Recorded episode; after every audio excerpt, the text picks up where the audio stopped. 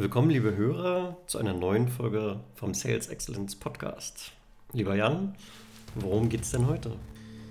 Heute ist unser Thema Pre-Sales. It's all about Demo, right?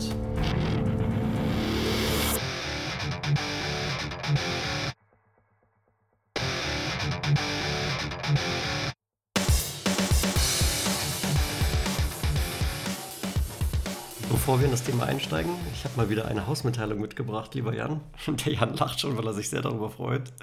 Die erste ist, äh, wir sind leider beide ein bisschen krank und deswegen weiß ich nicht, ob wir uns ein bisschen anders anhören als sonst. Und das führt mich direkt zu meiner zweiten Hausmitteilung. Wir haben nämlich auf euer Feedback gehört und haben uns ein professionelles Mikrofon zugelegt. Wir hoffen sehr, dass es die Soundqualität äh, verbessert und ihr in einen besseren Hörgenuss kommt. Genau, und ihr mich auch endlich mal versteht. genau, und damit, damit direkt der Übergang zum Thema. Kurz zum, zum Hintergrund. Wir waren vor kurzem ähm, beim Funnelblick in München eingeladen, tatsächlich um einen Impulsvortrag zu halten. Dort hatten wir 15 Minuten Zeit, um über das Thema Pre-Sales zu sprechen. Und die erarbeiteten Ergebnisse von diesem Vortrag haben wir jetzt auch äh, ja, als Vorlage genommen, um eben diese Folge aufzunehmen. Hier haben wir ein bisschen mehr Zeit, werden wahrscheinlich uns hier und da vielleicht etwas mehr ähm, Möglichkeiten geben, etwas weiter auszuführen. Und darum geht es also heute. Wunderbar. Bevor wir jetzt in unser eigentliches Thema mit der Demo einsteigen, vielleicht sollten wir noch mal kurz Pre-Sales abgrenzen. Mhm. Genau, ich glaube, der deutsche Begriff, der dem am nächsten kommt, und wahrscheinlich äh, runzelst du gleich wieder die Stirn, ist vermutlich sowas wie der technische Vertrieb. Und äh, was ist nun die, die Rolle von, von dem Pre-Sales oder dem technischen Vertrieb? Nun ja, ich glaube, die meisten reinen Vertriebsmenschen sind inhaltlich breiter aufgestellt und auch inhaltlich breiter aufgestellt im Sinne von, mit wem reden sie beim Kunden. Da wird vielleicht auch mal mit der Rechtsabteilung gesprochen, mit dem Geschäftsführer, mit der, mit der Fachabteilung. Man ist insgesamt sehr breit, wohingegen der Pre-Sales, glaube ich, ähm, einerseits mal eine stärkere fachliche Expertise mitbringt für das jeweilige Produkt oder die Dienstleistung. Er geht also tiefer rein. Ähm, um mal ein Beispiel zu nennen, im Softwarebereich zum Beispiel Integration wäre mal so ein Thema, wo ein Presales tiefer reingeht als ein allgemeiner Vertriebler. Und die Rolle ist eben notwendig, insbesondere bei Produkten, die ähm, Erklärungsnotwendigkeit haben, um den Mehrwert sinnvoll darstellen zu können für einen potenziellen Kunden. Und äh, wie der Name im Englischen ja vorhergibt, Presales ist involviert, bevor ein Vertragsabschluss kommt, aber meistens später als der reine Vertriebler und der geht dann in dem Moment raus, wo eine Entscheidung beim Kunden getroffen ist. So ist die, das klassische Pre-Sales-Verständnis. Ist noch Ergänzung? Ich habe eine Anmerkung. Ja. Du hast gesagt, spricht vielleicht nicht mit so vielen Rollen beim Kunden. Ich würde aber schon die Hoffnung haben, dass auch der Pre-Seller mal in einem Executive Meeting Absolut. mit drin ist, gerade wenn es um vielleicht die finale Entscheidung geht oder das Thema da nochmal dementsprechend zu pitchen. Ja, gut, klar. Um nur das kurz klarzustellen, was ich damit meinte, wie der Preseller ist zum Beispiel nicht involviert, wenn es darum geht, Paragraphen von einem Vertrag auszuhandeln. Das ist noch, da ist der Vertrieb involviert und vielleicht mein eigener Anwalt, den ich mit dem Unternehmen habe. Und der Preseller ist wahrscheinlich auch nicht stark involviert, wenn es darum geht, Preise zu verhandeln oder sowas. Das wäre sehr schön, ja.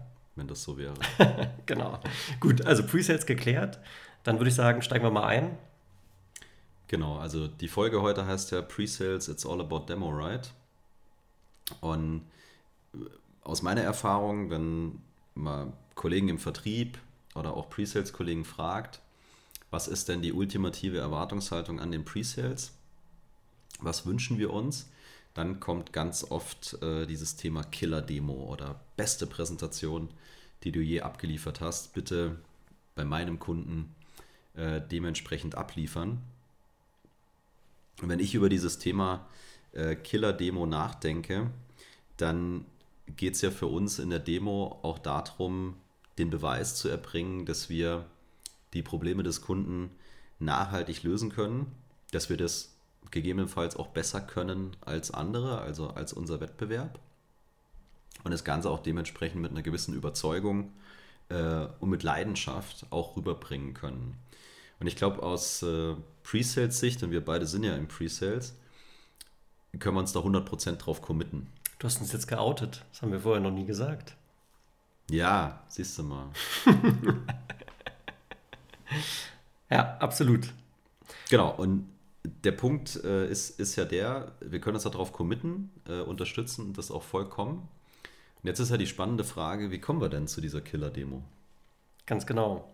Und ähm, wir werden jetzt mal so ein paar durch, durch ein paar verschiedene Schritte durchgehen. Und äh, der geneigte Zuhörer wird vermutlich viele Dinge auch schon wiedererkennen, weil viele von den Dingen haben wir auch schon mal einzeln behandelt. Und äh, ich steige jetzt direkt mal mit dem Thema Qualifizierung oder Qualification ein. Dazu haben wir schon mal eine dedizierte längere Folge gemacht. Ich denke, wir werden das jetzt hier ein bisschen kapseln und kurz zusammenfassen. Worum geht es bei der Qualification? In allererster Linie sehe ich, dass die Qualification mal dazu da ist, meine Vertriebsmannschaft bzw. die dahinterliegenden Ressourcen, die im Vertriebsprozess involviert sind, zum gewissen Teil zu schützen, weil ich nicht auf jede einzelne Opportunity oder Verkaufschance, die sich mir bietet, raufstürze, sondern ich vorher mal ein bisschen filtere. Ich will sicherstellen, dass ich an den Sachen arbeite, von denen wir gemeinsam glauben, sie am ehesten zum Abschluss zu bringen, um dann erfolgreich eben unsere Neukunden zu gewinnen. Und äh, das bedeutet also ganz häufig, dass man aus der Pre-Sales-Sicht vielleicht mal den Vertriebsmenschen herausfordert mit bestimmten Fragen, beziehungsweise der Vertriebsmensch selbst seinen Kunden herausfordert mit bestimmten Fragen, um zu verstehen, gibt es eine realistische Verkaufschance. Ja. Und wir haben in der Folge von, von der, wo wir Qualification tiefer betrachtet haben, haben wir den, den Sig Sigler äh, zitiert und das würde ich auch gerne wieder hier tun, weil der es einfach gut auf den Punkt bringt.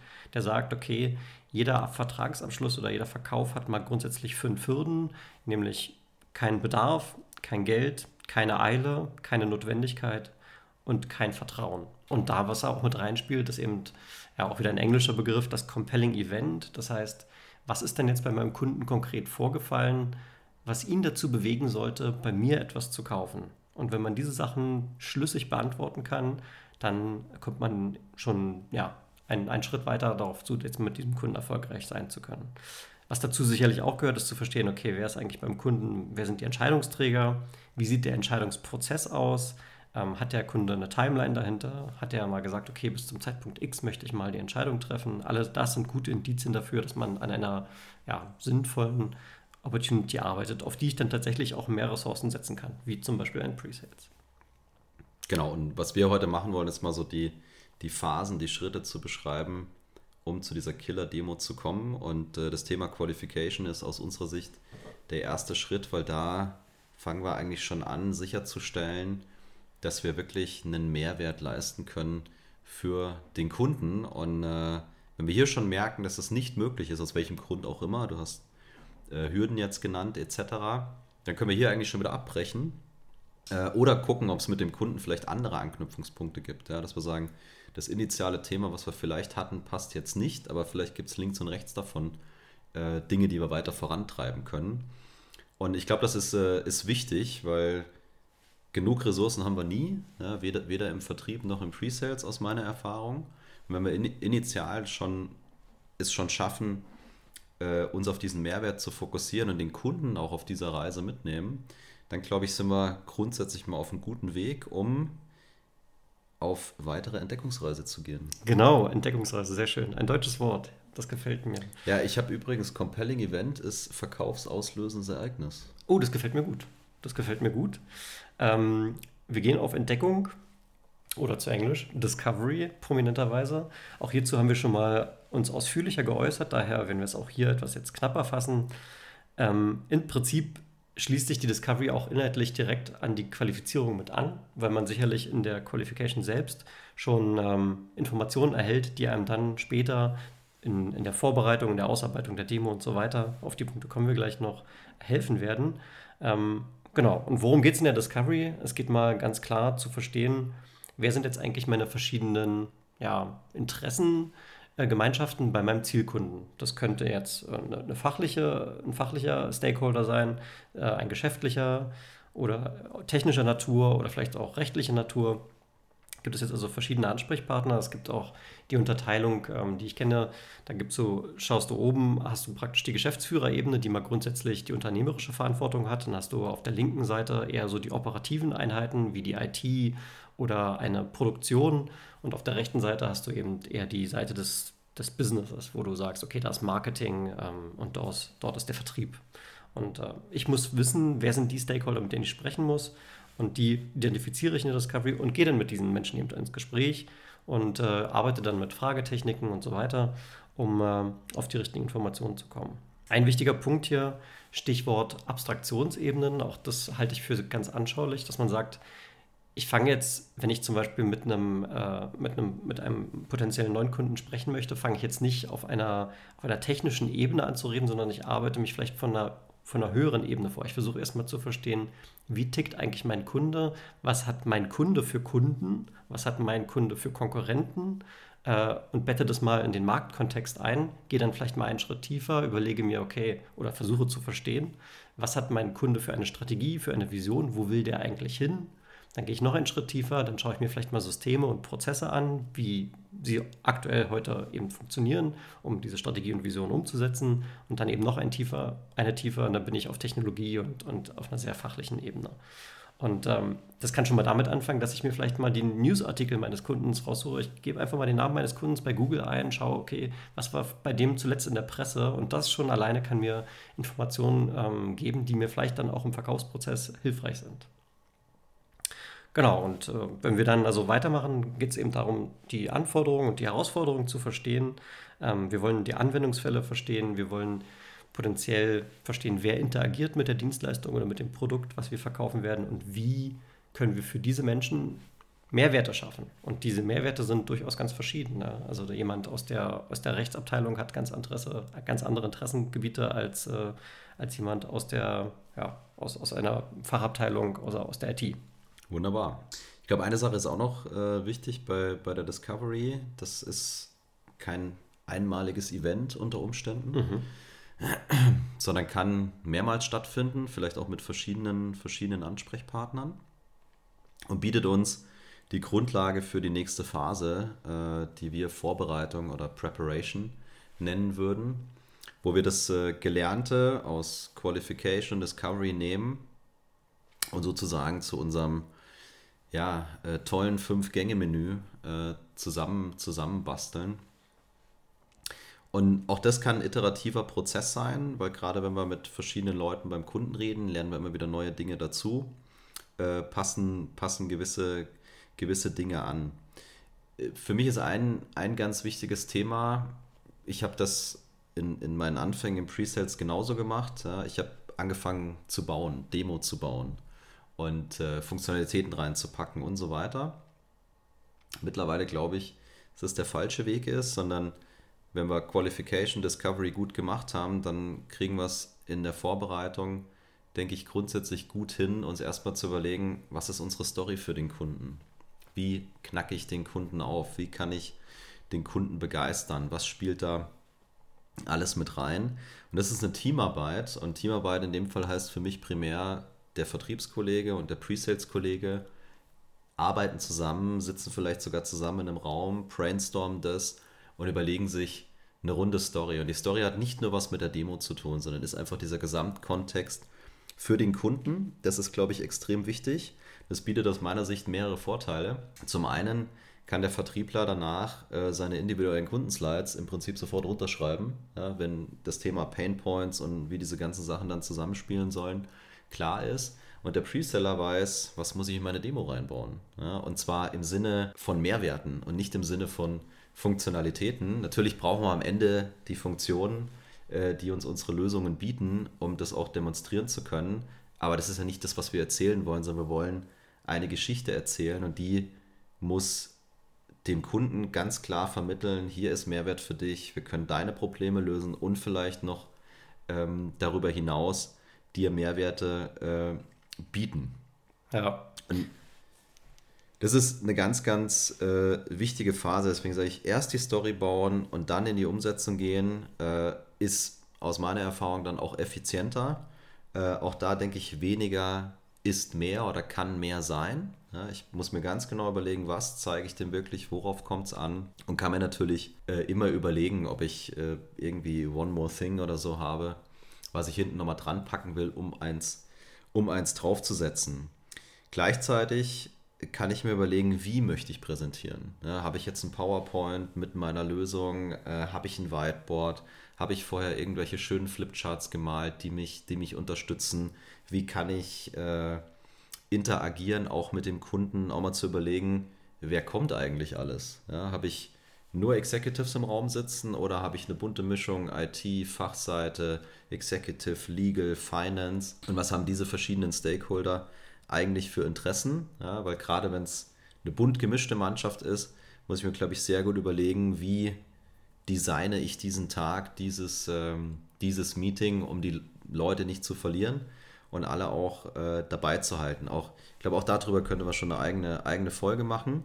Aber letztendlich der Outcome von der Vorbereitung sollte eine fertige Value Story ja, sein, in Form von Präsentation oder anderen Medien und eben der Demo äh, Seiten des Pre-Sales, als auch eine erste Agenda für den Präsentationstag, die ich dann auch mit dem Kunden äh, wieder dementsprechend spiegeln kann und gucken kann, ob wir da auf einer Wellenlänge sind. Also auch das, glaube ich, ist extrem wichtig bei der Vorbereitung, den Kunden mitzunehmen und äh, sich von dem jetzt, Kunden auch wieder Feedback zu holen. Jetzt springst du schon, schon fast zum nächsten Punkt. Ich hatte aber jetzt zu Preparation, hatte ich sogar noch, äh, noch ein, zwei Fragen an dich. Du hast jetzt ganz oft äh, Story gesagt und dann, dann hast du es einmal äh, kombiniert mit Value Story. Also hinter Story, vielleicht können wir es noch ein bisschen greifbarer machen. Ne? Also ich, dahinter verbirgt sich und bitte, bitte korrigiere mich, wenn ich dich falsch verstanden habe. Es geht ja im Prinzip darum zu verstehen, okay, wer ist mein, wer sind die Stakeholder, die, wo ich den Mehrwert generiere? Jetzt gieße ich das in ein, in einer Agenda möglicherweise, wo verschiedene Personas innerhalb meiner Demonstrationen vorkommen, wo ich versuche, die identifizierten Probleme zu adressieren, indem ich zeige, so könnte die Welt morgen aussehen. Ja, absolut. Hast du okay. schön beschrieben. Und ich glaube, bei den Personas ist es auch nochmal so, oder wenn wir über diese Mehrwertgeschichte reden, dann wird es da verschiedene Ebenen geben. Mhm. Ne? Also den Kollegen von der Fachseite, den interessieren andere Sachen und der sieht den Mehrwert woanders als oben der Geschäftsführer, äh, der den Mehrwert vielleicht nur in Euro beziffern mag. Und äh, also wir sprechen ja im Presales auch oft von so einer Value-Pyramide, ne, mhm. die wir dementsprechend aufbauen kann, wo ich alle Ebenen abholen kann und wo ich auch auf den verschiedenen Ebenen dann verschiedene Instrumente nutzen kann. Angefangen von, wir haben die Demo, um auf einer fachlichen Ebene auch zu zeigen, wie würdet ihr in Zukunft effizienter dieses und jenes tun. Äh, ich kann mit Referenzen arbeiten, ich kann mit Metriken arbeiten, bis ich irgendwann mal auch zu meiner Value Proposition komme, auf die vielleicht dann primär der Geschäftsführer oder die Executive Ebene schaut. Ja, genau. Also die Value-Pyramide ist im Prinzip genau die umgekehrte Reihenfolge von dem, was ich vorhin erzählt habe. Du hast erst diese operative Ebene, wo du sagst, okay, wir können in bestimmten Feature und Functions euch den operativen Alltag erleichtern. Das spart vielleicht erstmal nur Zeit und ein bisschen Mühe und Ärger. Und auf der nächsten Ebene bedeutet das aber auch, vielleicht verändern sich dadurch Prozesse, vielleicht werden Prozesse schlanker, kürzer, effizienter. Und dann darüber liegt natürlich der monetäre Vorteil davon. Ja? Also wenn ich, wenn ich Prozesse schlanker mache und die Arbeit erleichtere, kann ich Ressourcen woanders einbinden, äh, Dinge gehen schneller, ich kann meinen Kunden schneller bedienen ähm, und spare dann am Ende Zeit oder Geld oder beides. Ja, ich glaube, die Sachen bauen dann aufeinander auf. Das, das ist ja auch genau das Thema. Ich präsentiere ja kein, ich klicke hier und es passiert dieses, äh, sondern ich zeige auf, dass eine Aufgabe, die heute vielleicht zwei Stunden dauert, künftig nur noch zehn Minuten dauert und bringe auch rüber, warum das so sein wird damit habe ich gegebenenfalls eine Veränderung im Prozess und mehr Effizienz, höhere Produktivität führt zu mehr Umsatz, äh, weniger Kosten oder mehr Kapazitäten, die wir sinnvoll einsetzen können, die dann wieder hm. rum vielleicht zu mehr Umsatz führen. Also ich glaube, es ist genau diese Verkettung äh, von, von Themen und Punkten, die mich dann auch oben zu meiner Value Proposition bringen. Und ich glaube, dieses deswegen habe ich das vorhin gesagt, ist mir das so wichtig, erst über diese Story nachzudenken, auch mhm. gemeinsam mit dem Vertrieb, weil da mal hinzukommen auf diese Ebene ähm, ist keine einfache Aufgabe aus meiner Sicht und braucht auch ein bisschen Zeit und ein bisschen geistigen Freiraum. Und wenn ich aber sofort irgendwo reinspringe und drüber spreche, wir müssen dieses zeigen, wir müssen jenes zeigen und ach, guck mal hier, haben wir noch eine teure neue, äh, neue Funktion äh, bekommen, dann komme ich da gar nicht mehr hin. Ja? Und wenn ich auf Funktionsebene bleibe, dann guckt der Kunde äh, sich uns an und andere Anbieter an und die können dann irgendwie doch alle das Gleiche. Ja. ja. Und dann gucken wir, wer ist denn hier der billigste? So, puff. Ja. Jetzt fallen mir gerade noch zwei Dinge ein, die vielleicht im Rahmen von Preparation spannend sind. Ich hatte vor kurzem tatsächlich ein, ein, ja, ein Kundenengagement. Dort ähm, haben wir innerhalb des Kundens, sind wir auf zwei verschiedene Geschäftseinheiten gestoßen. Der Kunde selber hat eine Unterteilung in, in einen B2B-Bereich und einen B2C-Bereich. Und genau hier war nämlich das Thema Preparation auch ganz entscheidend. Die hatten uns nämlich tatsächlich von sich aus zwei ganz verschiedene Agendas vorgelegt und haben gesagt, okay, auf der B2B-Seite sind wir an diesen Anwendungsfällen interessiert und auf der B2C-Seite sind wir an diesen Anwendungsfällen interessiert. Und auch die Painpoints waren teilweise ganz andere. Und äh, das waren im Prinzip, es war derselbe Kunde. Wir mussten aber uns auf diese beiden Meetings ganz gezielt individuell vorbereiten mit ganz anderen Slides, mit ganz anderen Ausschnitten. In diesem Fall haben, ging es um Software, von Software, die wir gezeigt haben, um tatsächlich diesen Mehrwert darzustellen für die jeweiligen ja, Teile der, der Geschäftseinheiten. Wollen wir zum nächsten Punkt übergehen? Da hast du schon, schon mal so durchhören lassen. Du hast vorhin gesagt, okay, innerhalb der Preparation ist es durchaus auch sinnvoll, mal den Kunden mit einzubinden das, das ist klar. Und ich denke, die, ähm, die Spitze innerhalb des, der, der Vorbereitung äh, ist im Prinzip der sogenannte Dry Run. Was heißt Dry Run? Das heißt, ich bringe alles zusammen, was ich bisher gesammelt habe, alle Informationen, alle Vorbereitungen, die ich getan habe und tue jetzt mal so, als wenn ich das Meeting habe, ohne dass es wirklich darum geht, dass es schon das, das volle Meeting ist. Und das kann man vielleicht im ersten Schritt auch erstmal intern machen. Da setze ich mich vielleicht mit meinem Vertriebsmenschen zusammen, mit anderen Leuten, die mit in das finale Meeting dann kommen und wir spielen das Meeting mal eben so durch. Und wenn man schon allein das macht, ähm, bekommt man sehr schnell sehr viel Feedback, ähm, wo man Dinge noch besser machen kann. Und wenn ich dann noch einen Schritt weiter treiben möchte und zu meinem, gut, zu meinem Kunden auch ein gutes Verhältnis habe, vielleicht habe ich dort einen Coach oder jemand, der mir, der mir zugeneigt ist, mit dem ich mal so einen Dry Run ähm, auf der Kundenseite machen kann. Da schalte ich mich mit dem mal eine Stunde oder zwei zusammen, gehe mit dem mal durch meine Slides durch, ich gehe mit dem durch die Produktpräsentation durch und, äh, und frage ihn mal, ob aus seiner Sicht die wichtigen Dinge drin sind. Was können wir besser machen? Was sollten wir anders machen? Ist vielleicht irgendwo was zu viel? Ja, auch das ist ja ganz entscheidend. Manchmal verläuft man sich in Details, die gar nicht so relevant sind. Und dieses Feedback einzuholen, läutet dann im Prinzip so eine iterative Verbesserungsschleife ein, wo man dann wiederum vom Dry Run zurück teilweise zur Discovery gehen kann. Man bereitet nochmal nach und macht dann vielleicht nochmal einen zweiten oder einen dritten Dry Run, je nachdem natürlich, wie groß ist das Potenzial hier. Ähm, das ist natürlich etwas, was viel Zeit kostet, kann aber sehr viel Mehrwert bieten. Genau. Wobei, das hatte ich gar nicht gemeint. Ach so. Ich wollte nämlich nicht auf deinen Punkt vorgreifen. Ich glaube aber auch, dass du während der Vorbereitung immer wieder diese Kontaktpunkte mit dem Kunden ja, absolut. Generieren, generieren kannst. Und ich habe auch an, an Themen gearbeitet, wo die Vorbereitung zum Beispiel sehr lange gedauert hat, weil es sehr umfangreich war. Wo ich sage, ich habe auch während der Vorbereitung, ich würde es nicht Try-Run nennen, aber ich habe regelmäßig Kontaktpunkte mit dem Kunden gehabt, mhm. um zu gucken, schau mal, so ist der aktuelle Stand mhm. ähm, der Vorbereitung. Hast du hier schon mal Feedback dazu? Ja. Läuft es immer noch in die richtige Richtung? Also den Kunden schon während der Vorbereitung so ein bisschen zum Mittäter machen, äh, um bis zum Meeting so spitz, so scharf zu sein, zu sagen, wenn er das rüberbringt, ne, dann super, äh, super Geschichte. Und wenn wir von Software reden, habe ich ja sogar die Option, den Kunden vielleicht sogar schon mit drauf zu lassen. Ne? Ich glaube, man muss immer sehr feinfühlig äh, das, das austesten ob das funktioniert. Aber wir hatten schon Fälle, wo wir die Kunden mit reingenommen haben und du auf einmal auch gesehen hast, die loggen sich da ein ins System, die fangen sogar an, selber rumzubasteln. Mhm. Ja. Und äh, das kann ja sehr viel wert sein. Ich glaube, immer dann, wenn du das in einem kontrollierten Umfeld machst, sozusagen, äh, und den Kunden auch mitnimmst und guidest und eben diese Struktur auch, auch reinbringst, dann kann das sehr, sehr wertvoll sein. Okay. Also nur kurz zur Klarstellung, weil ich ehrlich gesagt jetzt auch gerade verwirrt war. Mit drauflassen meinst du tatsächlich, wenn wir jetzt von cloudbasierter Software sprechen, dass du dem mal die Zugangs-Credentials ähm, gibst, dass der sich mal einloggen kann und schon mal ein erstes Feedback gibt. Absolut. Ja, genau. Und diese ganzen Dinge, und das ist, glaube ich, auch ganz entscheidend, wir haben ja vorhin bei Qualification gesagt, ein, eine, entscheidende, eine entscheidende Hürde, die man nehmen muss, ist das Vertrauen. Und diese ganzen Dinge, die wir jetzt, auch diese Touchpoints, die wir mit dem Kunden haben, sind ja auch vertrauensbildende Maßnahmen. Wenn der sieht, okay, jemand hört mir zu, jemand nimmt das Feedback auf, was ich gebe und ich schaue mir dann morgen nochmal die neue Oberfläche an, die neue Software, wie es jetzt konfiguriert ist und sehe, wie es sich verändert nach den Wünschen, die ich geäußert habe, dann entsteht Vertrauen.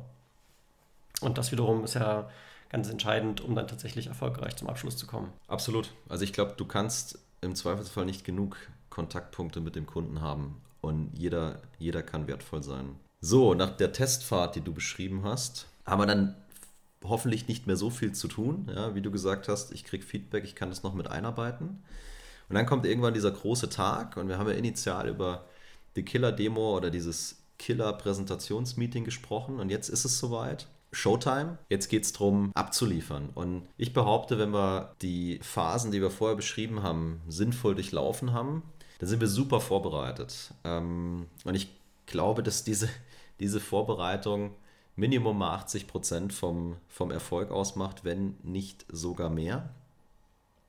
Und wenn ich dann an dieses Meeting denke und wir haben auch abgeklopft, wer ist im Raum, was haben die wirklich für Interessen, glaube ich, dass es auch da wieder wichtig ist, als Team aufzutreten. Ja, es geht bei diesem Termin ja nicht darum, dass nur der Preseller seine Demo macht und dann freuen sich alle und wir gewinnen den Deal. Ich möchte an der Stelle vielleicht auch die Frage vom Eingang einfach schon mal beantworten. Presales, it's all about Demo? Aus meiner Sicht nein. Ja. Auf keinen Fall, sondern es ist viel, viel mehr. Und ich glaube, das ist auch jetzt in dieser ganzen Vorbereitung schon, schon rübergekommen, dass die Demo nur ein Teil ist, durchaus ein wichtiger, äh, aber am Ende vielleicht auch nicht der entscheidende. Und es ganz viele Dinge links und rechts davon gibt, die da mit reinspielen. Und äh, für die Delivery haben wir natürlich verschiedenste Möglichkeiten. Wie baue ich da eine Dramaturgie auf? Wie präsentiere ich? Wie spiele ich mir die Bälle zu? Wen beziehe ich alles mit ein? Habe ich vielleicht eine mobile äh, Applikation und kann sogar den Kunden mitspielen lassen? Ja? Oder wie ist meine Story aufgebaut, um es lebendig zu machen, um es aufregend zu machen, um es spannend zu machen? Mhm. Das Ganze gemeinsam zu tun. Ja? Also ich saß auch in Meetings, wo es gab eine Vorstellungsrunde und dann hieß es, so, wir haben jetzt hier den Jan, viel mhm. Spaß. Ja. Präsentier mal für drei Stunden. Wo ich, also oder mittlerweile eigentlich sagen muss, der Punkt, wo du aufstehst und gehst. Ja. ja. Beziehungsweise es darf gar nicht so weit kommen, weil dann war die Vorbereitung halt auch einfach äh, nicht, nicht gut äh, in dem Fall. Und wenn du das aber als Team gut vorbereitet hast, dann hast du, dann agieren auch alle auf Augenhöhe. Dann spielst du mit den Vertriebskollegen oder wer sonst noch im Raum ist, kannst du dir die Bälle hin und her spielen. Es wirkt wie aus einem Guss. Jeder äh, kann seinen Part übernehmen. Du weißt genau, wer vielleicht in der Pause, Mittagspause mit wem sich nochmal tiefergehend unterhält, um wieder, was du eben auch gesagt hast, vertrauensbildende Maßnahmen etc. Und final, äh, glaube ich, ist es auch hier wichtig, wie bei jedem anderen Meeting, wir möchten mit konkreten nächsten Aktivitäten rausgehen. Also wir wollen nicht, wenn wir vielleicht ein großes Halbtagsmeeting gemacht haben, viel Vorbereitung reingesteckt haben, dann rausgehen und wieder heimfahren, sondern auch da natürlich wieder vom Kunden wissen, wie geht es weiter, was können wir noch tun, fehlt noch was, etc., um dem Ziel, den Deal erfolgreich abzuschließen, wieder einen Schritt näher zu kommen. Genau.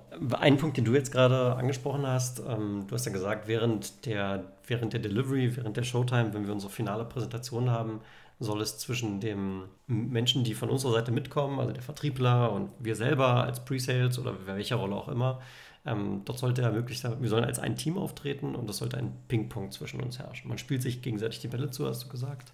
Und ähm, ich, also aus meiner Erfahrung heraus ist das, glaube ich, eine der, der größten ähm, Dinge oder der Dinge, die am meisten falsch laufen. Also wenn ich mir die letzten Jahre so angucke, war es häufig so, Worst-Case-Szenario, du kommst in das Meeting rein, der Vertriebler macht eine 5 Minuten Company Introduction und dann sitzt du halt da und demonstrierst die nächsten zwei Stunden. Und also, ich will diesen Punkt nochmal besonders hervorheben, weil ich glaube, dass da auch extrem viel Potenzial verloren geht. Und äh, gerade der Vertriebler selber soll ja auch unternehmerisch denken und ist deswegen ja durchaus angehalten, immer mal wieder, wenn wir durch unsere Agenda durchgehen und die Value-Punkte diskutieren, da ist der ja prädestiniert dafür, genau diesen unternehmerischen Mehrwert aus seiner Sicht auch nochmal darzustellen, weil er ja im Prinzip als Vertriebsmensch eben genau diesen unternehmerischen Mehrwert seinem Kunden verkaufen muss. Also es ist extrem schade, wenn, wenn ähm, die Vertriebler dort sich dann leise in die Ecke sitzen. Absolut. Ja. Jetzt haben wir unsere Eingangsfrage beantwortet, oder zumindest ich habe sie beantwortet. Ich weiß nicht, ob du eine andere Meinung hast.